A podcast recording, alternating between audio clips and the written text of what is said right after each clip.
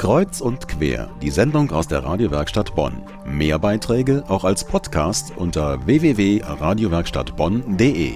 Er ist der erste seiner Art in Bonn. Sam Auinger ist vor ein halbes Jahr Bonns Stadtklangkünstler und durchstreift die Stadt auf der Suche nach Klängen, Geräuschen, aber auch Lärm und Krach.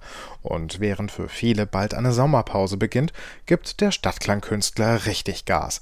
Immerhin soll im September ein Klangprojekt fertig sein mit Bonner Klängen, künstlerisch verfremdet. Was das genau für ein Projekt sein soll, hat Sam Auinger kreuz und quer zumindest angedeutet. Es wird hier vielleicht eine Arbeit geben, die ganz klar eine städtische Situation definiert, im Sinne einer direkten Klangtransformation. Der Stadtklangkünstler mit Künstlersprech. Er will noch nicht recht heraus mit der Sprache, aber dann gibt er doch preis, dass sein Stadtklangprojekt vielleicht an der Museumsmeile liegen wird. Auch die B9, diese Schneise mit ihrem Pkw- und Lkw-Lärm, könnte eine Rolle spielen.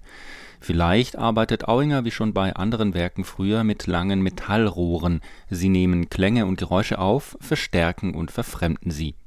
Aber dann wird es auch sicher sowas geben wie eine Karte oder eine Broschüre oder ich weiß auch nicht genau, wie das ist, neben einer Webseite, dass sie wirklich mit diesen Orten Schwellen- und Hörzonen und Raumrhythmen beschäftigt von Bonn. Das heißt, diese, die in keinster Weise negiert, dass es hier Lärm gibt auch, aber die trotzdem eher für mich die Frage stellt, wo sind die interessanten Wege? Wo sind eigentlich, wie viele Meter muss ich für den einen Punkt in was für Richtung gehen, um in einer anderen Welt zu sein sozusagen?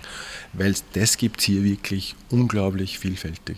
Dieser Klangpfad führt zu Orten, an denen Bonn typisch oder besonders klingt. Zu diesen Bonner Klängen gehören zum Beispiel die Stimmen der Marktverkäufer vor dem alten Rathaus, der Krach der Züge links und rechts des Rheins, die Glocken des Münsters, das Knattern der vielen Hubschrauber. Und dann nennt der Stadtklangkünstler seinen akustischen Lieblingsort. Wenn ich von der Fußgängerzone über die Am Hofstraße quere, diese Einbahnstraße, die zwischen Fußgängerzone und heutiger Universität, früher kurfürstlichen Schloss einfach liegt.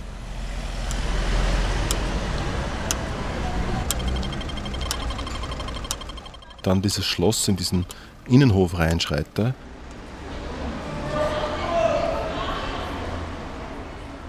Dann durch diesen Innenhof durchschreite und dann auf der anderen Seite sozusagen Richtung Hofgarten wieder rauskomme.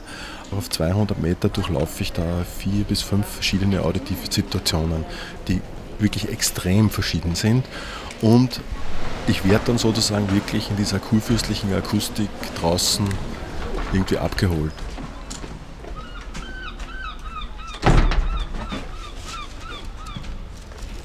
durch dieses Gebäude, durch die zwei Seitenflügel und durch diese große Grünfläche davor. Der Raum ist offen, der Raum klingt frei. Ich kann jedes, jeden Fußballspieler, den ich 200 Meter vor mir sehe, ich kann ihn äh, sowohl visuell wie akustisch differenzieren. Und so können Bonner und Besucher der Stadt lernen, Bonn neu oder wieder wahrzunehmen, eben mit den Ohren und nicht draußen die Schotten dicht zu machen. In Bonn gibt es einfach unglaublich viele Räume, städtische Räume, die mich nicht dazu zwingen, meinen Filter und mein Nichthören einzuschalten. Der Stadtklangkünstler Sam Auhinger. Noch gut zwei Monate hat er Zeit für seine Klanginstallation und den Bonner Klangpfad.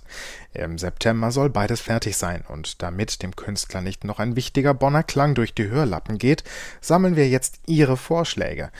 Wo klingt Bonn typisch oder ganz besonders oder vielleicht auch merkwürdig? Vorschläge an die Radiowerkstatt entweder per Telefon in Bonn 289 489 7, nochmals 289 489 7 oder eine Mail schicken an info at radiowerkstattbonn.de.